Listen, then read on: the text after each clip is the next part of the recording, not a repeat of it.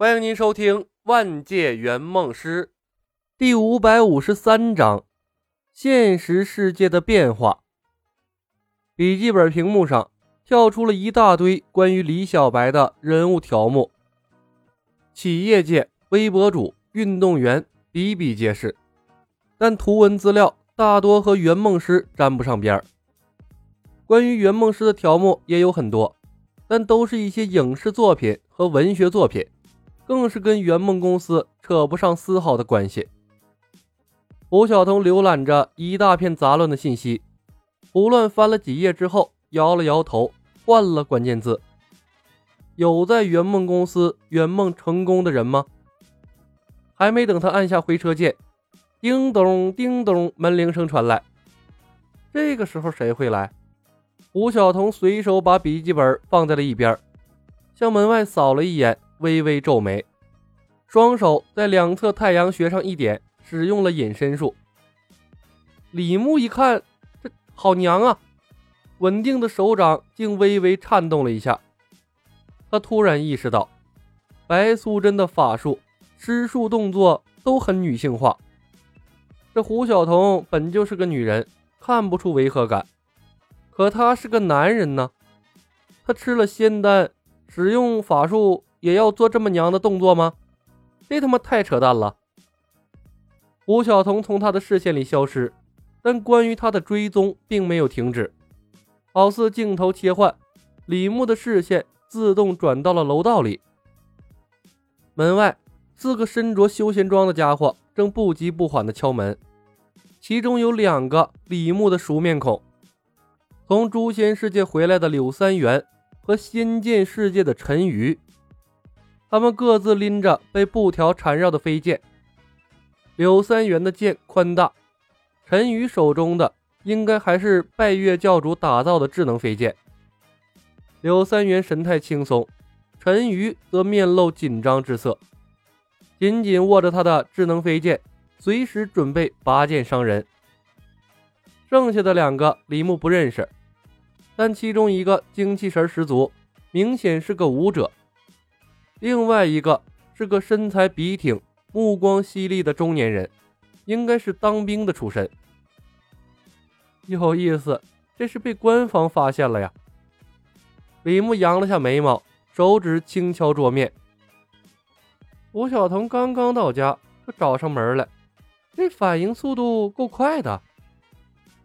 不过算算时间呢，也该发现了。李牧转正之前。顾客的梦想虽然千奇百怪，但进入的大部分是低武的世界，什么学武功啊，当英雄啊，当反贼，当皇帝，什么敲寡妇门没有这个，什么娶媳妇儿啊，什么打败柯南呢啊这类小梦想。即使圆梦成功，客户回到现实，稍稍低调一些，在几十亿的人海中，根本掀不起多大的浪花来，更何况。大多数圆梦师连实习任务都完不成，和客户一起失忆，返回现实后，顶多算是失踪了几个月的离奇案件。而李牧转正后，什么御剑术啊、麒麟臂呀、雷神锤都给他带了回来。但凡有一个高调一点，给官方发现，那都是正常不过的事情。从诛仙回来。客户生活的轨迹都还算正常，连宅男陈鱼都知道隐藏自己。如今柳三元和陈鱼却走在了一起，那问题十有八九出在柳三元身上。只要官方发现了一个圆梦成功的客户，再反向推导，寻找那些失踪好几个月却各种行程都查不到的人蹲守，一抓一个准儿。胡晓彤估计也没做什么善后措施。不过，柳三元竟然自大到去堵圆梦成功客户的门，这胆儿也是够大的。他知道顾客圆了什么梦吗？哪怕胡晓彤是身王、朱果、灵芝、仙丹什么的催起来的速成修仙者，那体内也是实打实的一千年灵力啊！而且还会瞬移隐身。障眼法，什么元神出窍、缩地成寸等等等等诸多法术。柳三元那两卷天书还真不够看。当然了，陈宇的智能飞剑的妖丹如果还没有耗尽，全力爆发，在胡晓彤没有防备的情况下催动剑神，估计还有机会和他一战。但那样的话，胡晓彤以后就别想平静的生活了。胡晓彤穿墙而出的一瞬间，柳三元耳朵一颤，把目光转向了他所在的位置。胡小姐，我们没有恶意，我和你一样，也是实现了梦想的幸运儿。同时转头的还有那个精气神十足的舞者。陈瑜的反应最慢，不过最终他也准确的看向了胡晓彤所在的位置。你能看见我？胡晓彤的声音响起，充满了诧异。哼。胡小姐实现的梦想应该跟隐身术有关吧？柳三元笑笑：“我看不到你，但我可以感知到你的心跳。”短暂的沉默，胡晓彤的声音再次响起：“现在呢？”柳三元眼角一颤，下意识的握住了剑柄，感觉不到了。那个当兵出身的中年眼睛顿时亮了起来。他拦下了柳三元，说道：“吴小姐，我们是官方的人，想和你了解一下圆梦公司的事情。世界各地都发现了你们这些实现了离奇梦想的超能者，你们的能力可能会引发世界的大变革。没有我们的帮助，你们这类人想过以前那样的生活不太可能。其实你失踪的几个月，也是我们在帮你掩饰。”又是一阵沉默，胡晓彤的声音再次响起：“好的，等我三分钟。”画面切换，胡晓彤返回房间，去掉隐身术，脱掉浴袍，换了身正装，开门把四个人让进了房间里。几人见到胡晓彤，对她的容貌稍稍惊讶了片刻，便都恢复了正常。大家都穿越过。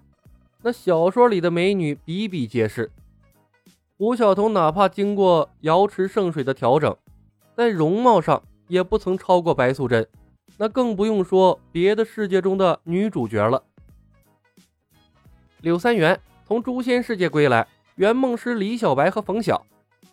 柳三元自报家门。呃，陈宇从仙剑奇侠传世界回来。圆梦师是李小白和李小黑。陈宇吭哧了几声，闷闷的说道：“沈冲从天龙八部的世界回来，圆梦师薛东明。”陌生的青年道：“韩子健，上校军衔，有关部门第六局主任，专门负责特殊人才引进事项。”最后的中年人冲胡晓彤伸出手，沉稳的说道：“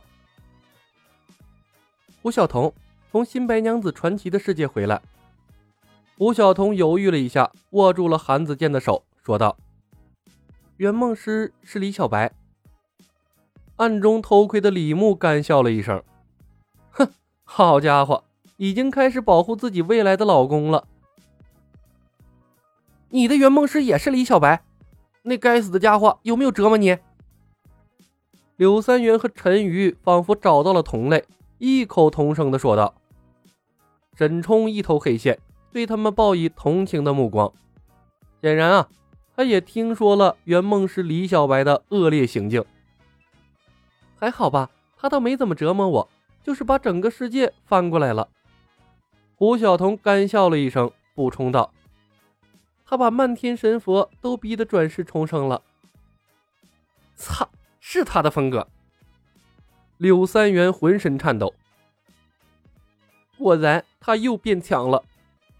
陈宇脸色发白，转头看向了柳三元，颤声道：“看来报仇是没指望了。”李小白折磨过你们？